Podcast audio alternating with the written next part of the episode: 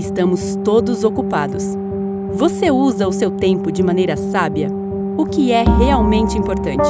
No meio dos desafios diários, é importante priorizar o que mais importa. Como fazer isso? O que mais importa? Como equilibrar a vida frente a tantas obrigações?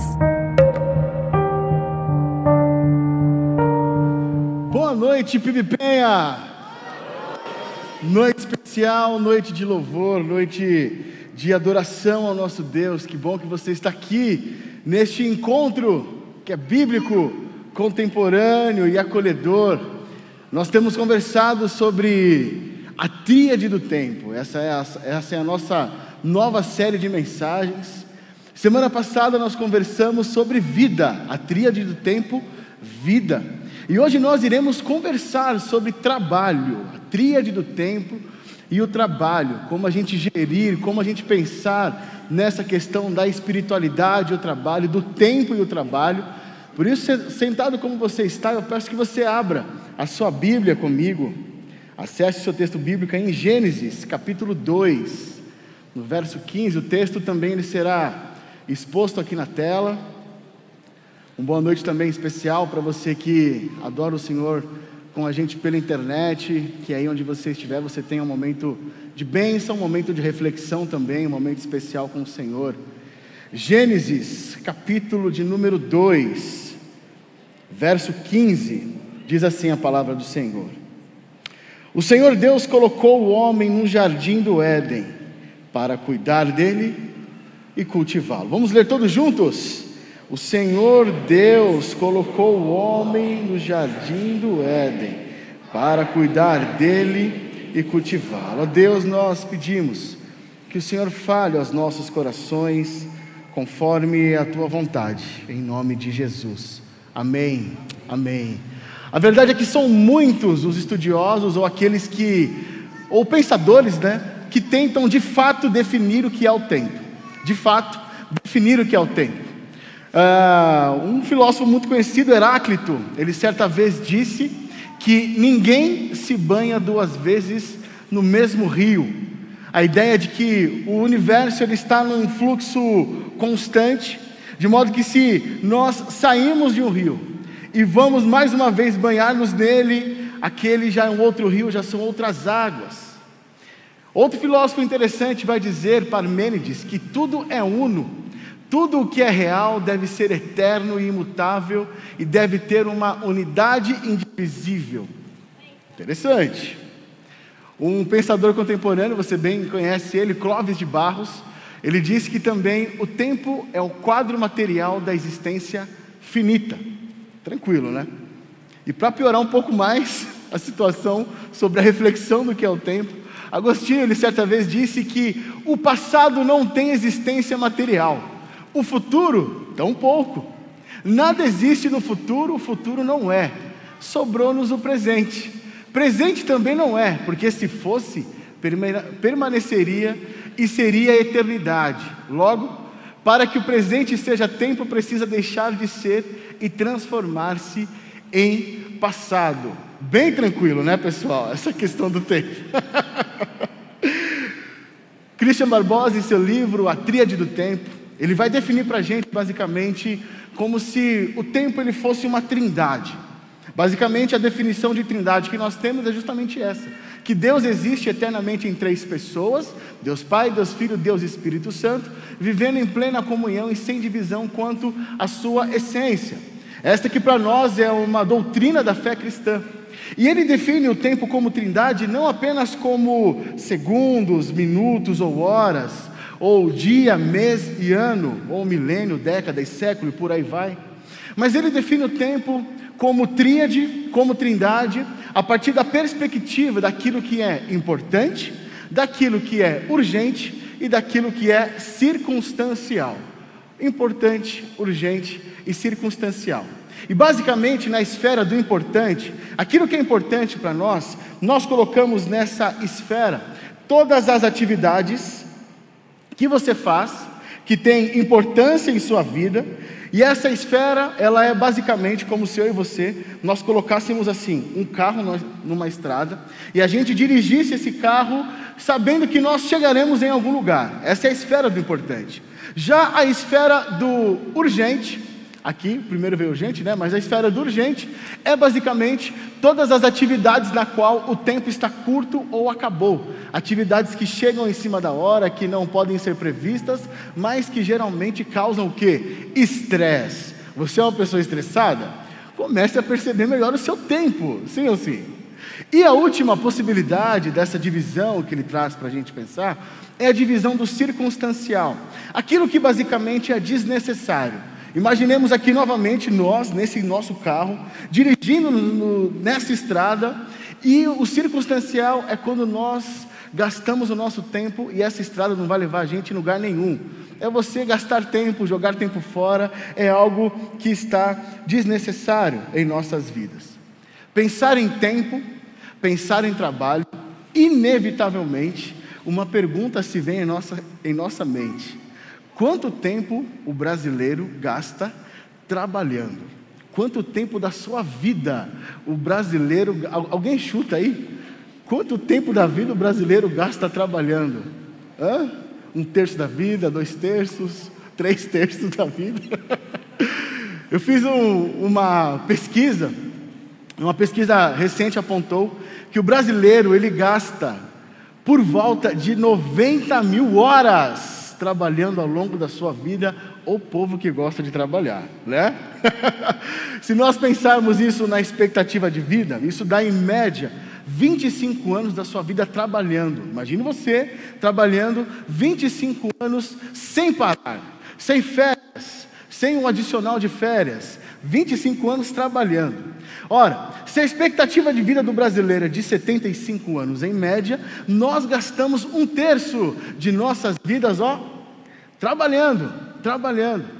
Em muitos casos, o trabalho, ele está uh, nessa nossa caixinha do importante, nessa nossa esfera do importante para algumas pessoas. Para outras pessoas, o trabalho está na esfera do importante e do urgente. E para outras pessoas está nas três, né? Urgente, importante e circunstancial são os workaholics, aquela galera que trabalha mesmo, e é isso aí. Mas é interessante pensar nós passamos grande parte da nossa semana trabalhando, do nosso dia trabalhando, das nossas horas trabalhando, e nos surge então uma problemática aqui. E quando nós trabalhamos com aquilo que nós não gostamos, quando você faz aquilo que você não ama, e quando você faz algo que assim não brilha muito os seus olhos, para algumas pessoas o trabalho ele é visto como um mal necessário tu tem que trabalhar e ponto, acabou. Muitos de nós aqui, pode ser que você esteja nessa mesma página. Para outras pessoas, o trabalho ele é visto por vezes como uma maldição. Gente, a luz de Gênesis capítulo 3, verso 19 diz assim: Com o suor do seu rosto você comerá o seu pão.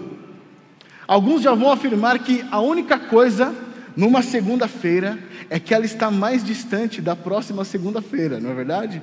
E aí a vida segue mar maravilhosamente bem. Outros já vão achar que trabalhar é como se você fosse uma ovelha indo para um matadouro. Que horror!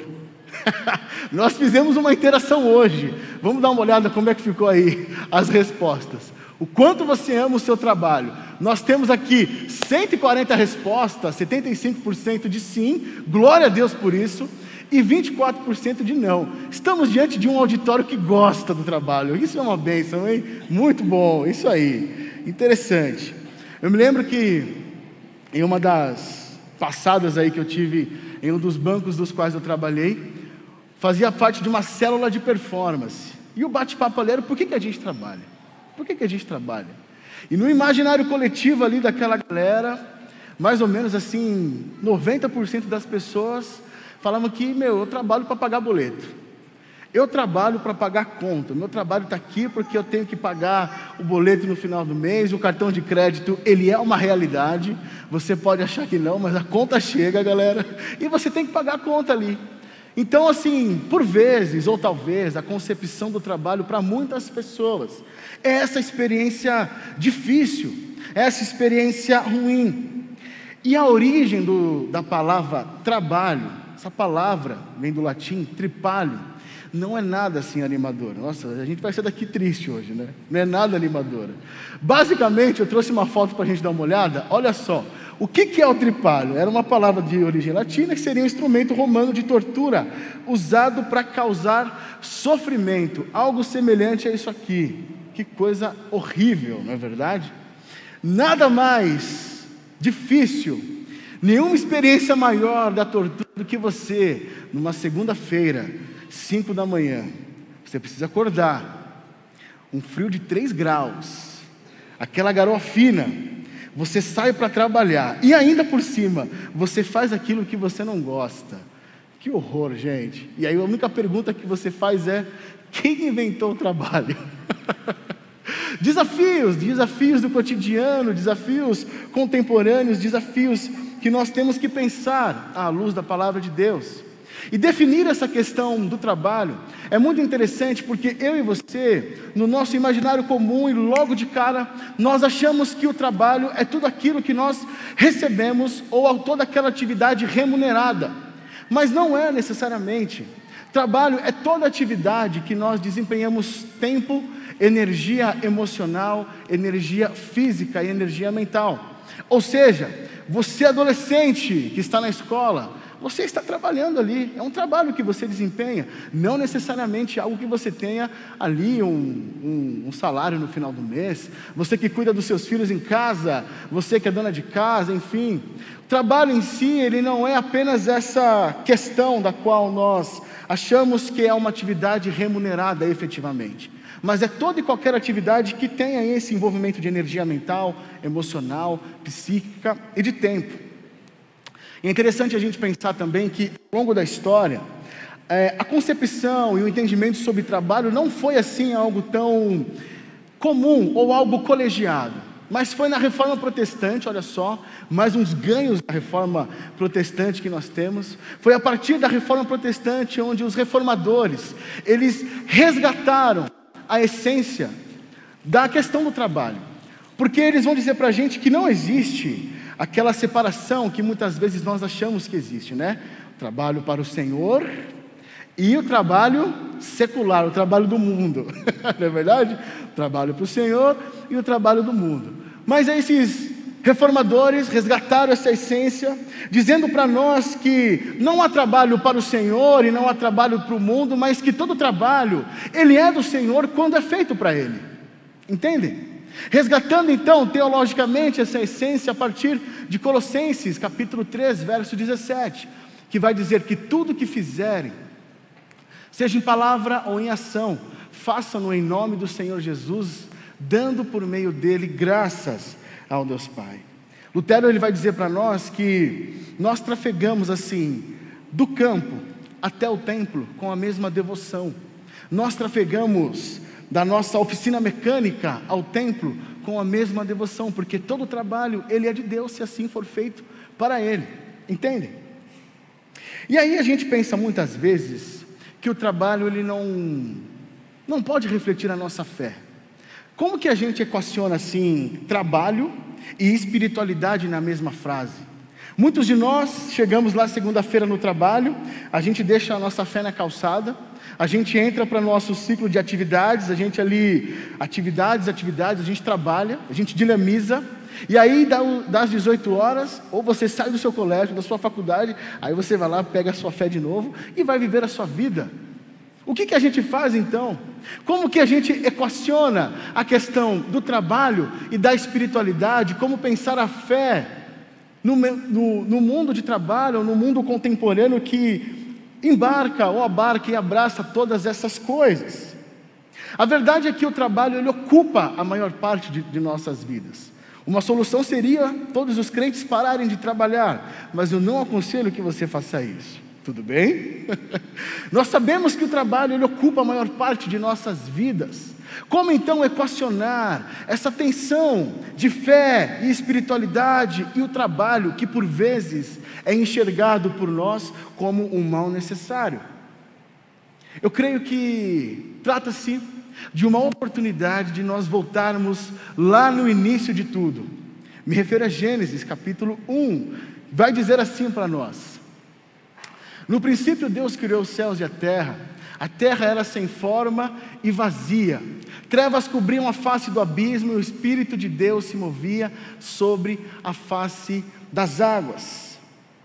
A resposta que nós temos diante dessa tensão é uma só: olharmos para o exemplo do nosso Deus. E quando nós chegamos aqui em Gênesis capítulo 1, nós vemos que o nosso Deus é um Deus que trabalha. Nosso Deus é um Deus que trabalha. Jesus vai dizer isso ali em João 5,17, olha só o que diz: Meu Pai continua trabalhando até hoje, e eu também estou trabalhando. E qual que é essa ideia aqui, quando nós visitamos Gênesis capítulo 1? A terra era sem forma, era vazia, trevas cobriam ali a face do abismo. Estávamos ali então diante de um cenário de caos. Então disse Deus o que? Haja luz. E a partir desse momento Deus ele começa então a construir um jardim. Deus então ele começa a construir um jardim a partir daquele cenário de caos. Em outras palavras, Deus cria Deus dá inteligência, Deus dá significado, Deus dá propósito àquilo que era caos, aquilo que era irracional, aquilo que era talvez um amontoado de coisas aleatórias. Deus cria, Ele dá beleza, Ele dá ordem, Ele traz então a possibilidade do relacionamento a partir do trabalho que Ele exerce ali. Então nós chegamos ali na narrativa de Gênesis capítulo 3, como você bem sabe, um bom aluno de EBD que você é, nós estamos diante da narrativa da queda. Quando então o pecado ele entra no mundo. E quando nós chegamos ali em Gênesis capítulo 3, a impressão que nos dá é como se a partir daquele momento o mundo ele pudesse voltar à possibilidade daquele caos. É como se aquele caos ele estivesse presente no, no pecado original, na questão pecaminosa. E aí o texto que nós lemos de Gênesis 2,15 vai dizer para nós: Então o Senhor disse ao homem, ordenou que o homem vá, vá lá para o jardim para cultivar, para cuidar do jardim. É como se Deus desse-nos a possibilidade de sermos cooperadores de Deus na manutenção do jardim. É como se Deus nos chamasse, a partir do texto de Gênesis 2,15, nos chamasse para olharmos a partir de uma outra perspectiva, para que eu e você, nós comecemos então a contribuir com a construção e com a manutenção do jardim em meio ao caos. Porque, mesmo diante do caos, é possível a construção de jardins. Mesmo diante do caos, é possível a construção de jardins. Esse é o tipo de frase que você tem que tirar foto Aí você tem que colocar assim na proteção de tela do seu celular, para quando você estiver disposto a falar assim, 5 da manhã eu vou trabalhar, vou olhar para o celular e falar, estou indo lá contribuir para a construção do jardim. E o nosso trabalho, a partir dessa perspectiva, ele é um meio pelo qual, justamente eu e você, nós temos de propagarmos os valores do reino de Deus no ambiente onde nós estamos o meio pelo qual, onde eu e você podemos ali contribuir com a construção de jardins. E essa experiência do trabalho, ela não precisa ser mais uma experiência assim difícil para você. A experiência do seu estudo, do seu trabalho, ela não precisa ser mais assim, algo pesaroso, algo como se fosse um mal necessário. Mas quando nós olhamos a partir dessa perspectiva, nós podemos afirmar que nós podemos, a partir do nosso trabalho, colaborar na construção de jardins. Porque enquanto o mundo ele não vira um jardim de fato, nós construímos jardins no mundo. E Deus nos convida a pensarmos nessa perspectiva, a pensarmos na perspectiva do céu, na perspectiva do jardim, porque construir jardins é cooperar com a manutenção do sinal do reino de Deus em nosso meio. E aí você fala para mim, ok, muito bem, joia. Mas e como eu faço isso? Como construir jardins então?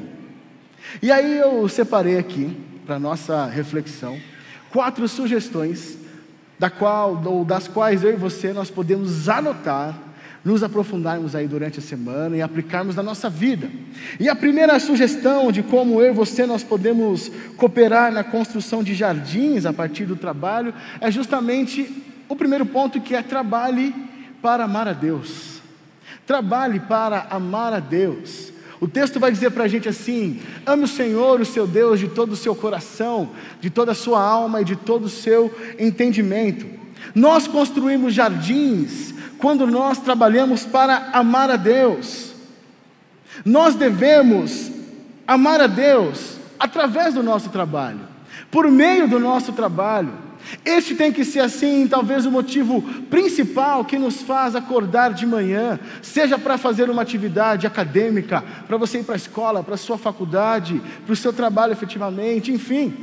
Nós podemos olhar para essa perspectiva e trabalharmos para amar a Deus. E isso é muito interessante. Efésios 6 vai dizer para a gente assim: ó, obedeçam aos seus senhores terrenos com respeito e temor com sinceridade de coração, como a Cristo. Obedeçam-lhes não apenas para agradá-los quando eles os observam, mas como escravos de Cristo, fazendo de coração a vontade de Deus. Sirvam aos seus senhores de boa vontade, como ao Senhor e não aos homens. Nós não precisamos pedir permissão para fazermos um bom trabalho. Nós não, pedir, nós não precisamos pedir permissão para Deus, para que nós trabalhemos para amá-lo e a partir do nosso trabalho nós colaborarmos para que o sinal do reino de Deus esteja ali onde você está, no seu ambiente, nas suas rodas de conversa, daquilo que você faz, de como você faz.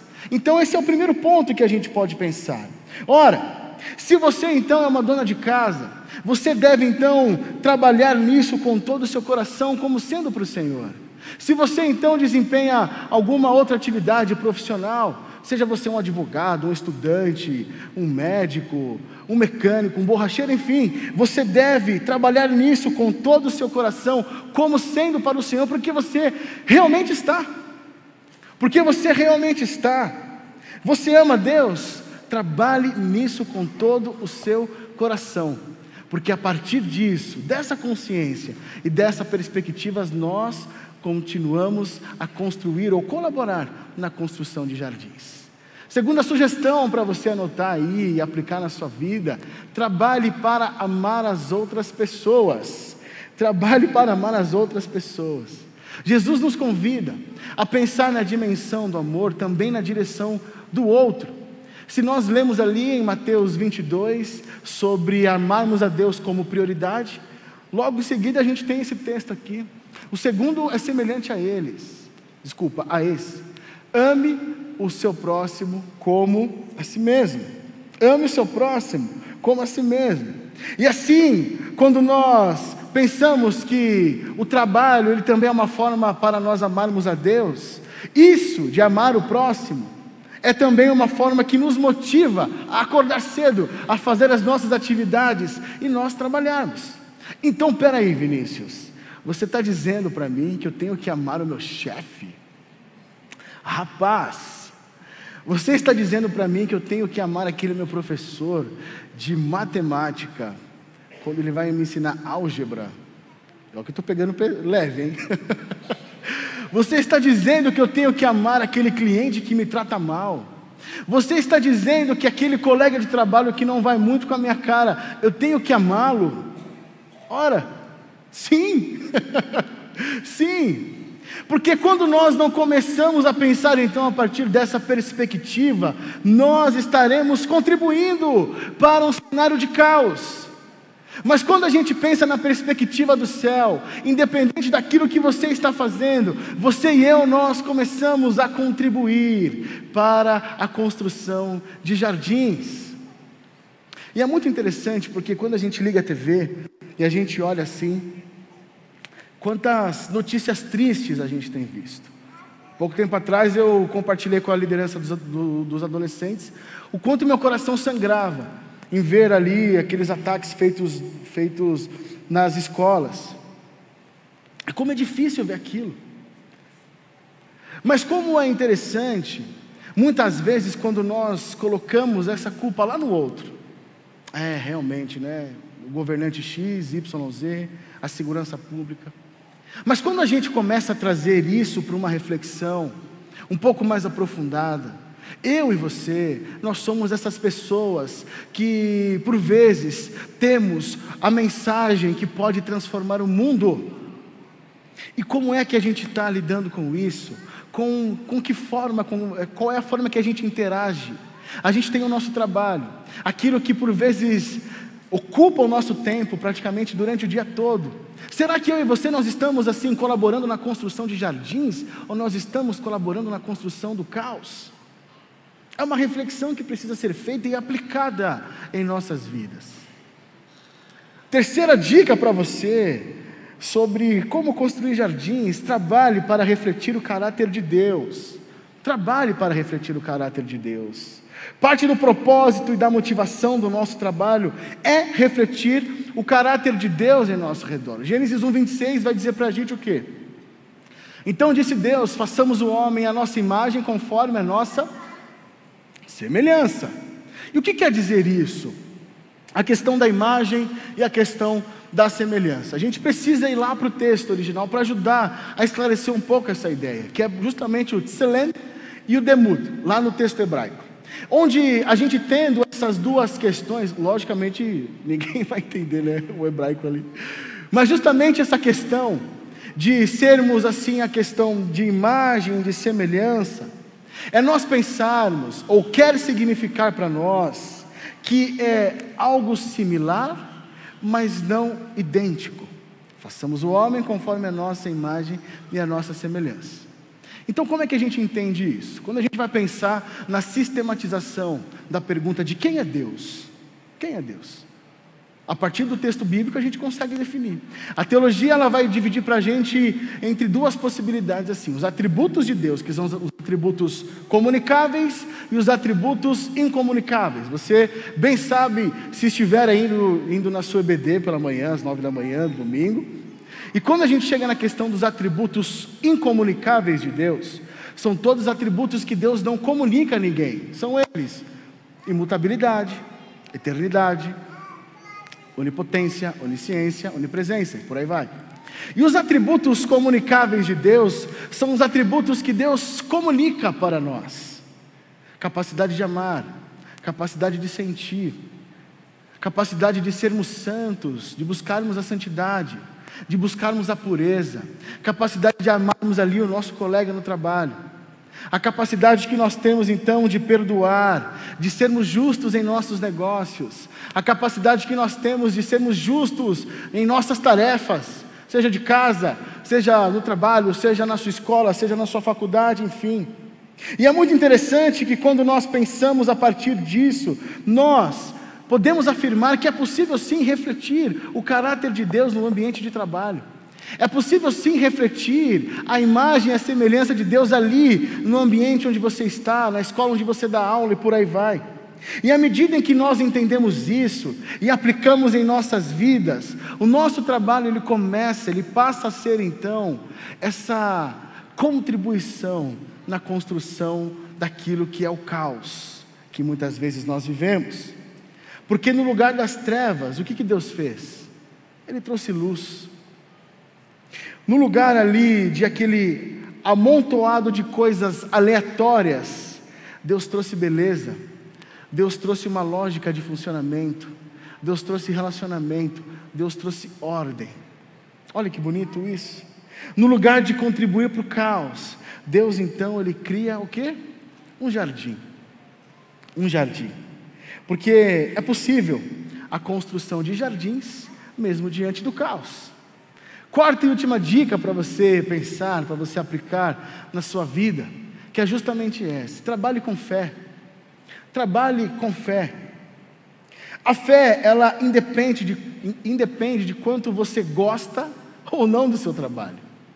A fé, é, ela vai além daquela questão de se eu faço o que eu amo ou não. ela justamente vai nos levar a refletir o para quem eu faço. Trabalhar com fé é enxergar o trabalho na perspectiva do céu. Trabalhar com fé é confiar no plano de Deus para a sua vida e saber que Deus não erra. Mesmo se você está diante de uma atividade da qual você não gosta muito de fazer. Trabalhar com fé é entender que nós não precisamos do trabalho para afirmar que nós somos felizes, porque em Cristo está a nossa felicidade, amém? Trabalhar com fé é justamente você entender que você não precisa ficar preocupado com a semana que se inicia. Trabalhar com fé é justamente você entender que nessa reunião que talvez você tenha amanhã ou durante a semana, Deus já está lá. Trabalhar com fé é você e eu nós entendermos que a segunda-feira, o amanhã, ele pode ser seu amigo, porque Deus já está lá. E a partir disso, quando nós começamos então a entender a perspectiva do trabalho, dessas atividades em que nós investimos tempo, energia emocional, energia física, energia mental, nós entendemos que nós somos ou fomos chamados por Deus, para que nós então pudéssemos cooperar na manutenção do jardim, conforme Gênesis 2,15. Trabalhar com fé é você saber que o Senhor ele vê o seu esforço e saber que você pode descansar, que nada escapa das mãos do Senhor. Mesmo diante das aflições, mesmo diante das possíveis afirmações que você tem com questão ao seu trabalho. Você pode crer que o Senhor Deus ele te assiste, ele olha para você. E você e eu não somos chamados a isso. Mesmo diante do caos, que por vezes você participa, você interage. Eu e você nós somos chamados corajosamente para construirmos então e ajudarmos na manutenção do jardim. Porque mesmo diante do caos, é possível a construção de jardins. Jesus é o nosso exemplo. Quando nós olhamos para a cruz, nós vemos um exemplo. Jesus vai dizer para a gente: o ladrão vem apenas para roubar, matar e destruir. Eu vim para que tenham vida e tenham plenamente. Jesus é o nosso modelo daquele que, diante do caos, diante dessa distância entre o homem e Deus, pois todos pecaram estão destituídos da glória de Deus, é o que diz Romanos 3:23. Jesus é esse caminho que nos leva aos braços do Pai, a esse lugar perfeito, a esse lugar do qual nós podemos descansar. E a partir disso, você e eu sermos agentes de solução em nosso trabalho, em nossa casa, em nosso colégio, em nossa faculdade. Nós temos dito que a ponte é esse encontro bíblico, contemporâneo e acolhedor. Como pensar então a fé diante desses dilemas contemporâneos? É justamente você entender que você é um agente de Deus para cooperar e contribuir com a construção desse jardim. Vamos orar? Amém. Amém. Obrigado, Senhor, porque nós estamos aqui nessa noite. Obrigado, Deus, pela tua palavra. Obrigado pelos louvores, ó Deus, que nós cantamos. Obrigado, Deus, por esse convite tão especial que nós temos a partir da tua palavra, Deus. Onde nós vemos que nós somos chamados para contribuir com a construção e com a manutenção, ó Deus, do seu jardim, de sermos então um sinal do teu reino, ó Deus, no nosso trabalho, em nossa faculdade, em nossa casa, em nossa escola. Enquanto todos estão orando aqui, eu quero fazer um desafio para você nessa noite. Se você tem, à luz daquilo que nós conversamos, se você quer nessa noite entregar e consagrar o seu trabalho ao Senhor, se você quer entregar ao Senhor aquelas atividades que você faz, sejam elas remuneradas ou não, como quem dizendo aqui, Senhor, eu aceito ser, na perspectiva do que nós ouvimos hoje, a ser um agente de transformação e um agente do reino do Senhor, onde eu estiver. Se essa é sua oração, fique de pé no seu lugar, eu quero orar junto com você e fazer desse momento um momento de oração. Que Deus abençoe a vocês. Que Deus abençoe a vocês. Se você olha assim e diz que você quer ser um sinal do reino de Deus, ali no seu trabalho, na sua faculdade, Se você quer cooperar com Deus e dizer: Senhor, eis-me aqui, usa-me conforme a tua vontade, para falar de Jesus para um colega de trabalho, para você evangelizar alguém, fique de pé no seu lugar. Coloque-se diante do Senhor, consagre o seu trabalho diante do Senhor, mesmo em cenários de caos, mesmo diante de dificuldades ali onde você está. Saiba que você pode ser um sinal do reino de Deus. Que Deus abençoe vocês que estão de pé nessa noite. Ó Deus e Pai, nós estamos diante aqui de pessoas que querem entregar ao Senhor e consagrar ao Senhor, ó Deus, as suas atividades, o seu, o seu trabalho, sejam atividades remuneradas ou não, e nós te glorificamos e te agradecemos, ó Deus, porque o Senhor nos dá o privilégio de podermos ser, ó Deus, este sinal do teu reino em nossas atividades. Ó Deus, que o Senhor possa nos usar, a cada um que está de pé aqui, ó Deus, para sermos, ó Deus, este sinal do teu reino. Nos capacite, nos dê, ó Deus, domínio próprio, nos ajude, ó Deus, a vivermos os valores do teu reino para que mais pessoas ao nosso redor possam conhecer a Cristo Jesus e colaborar na construção e na manutenção de jardins. Cuide de nós, cuide de nosso coração, cuide de nossa mente e nos abençoe, ó Deus, em mais uma semana. Nós consagramos a nossa vida, o nosso trabalho ao Senhor. Esta é a nossa oração em nome de Jesus. Amém.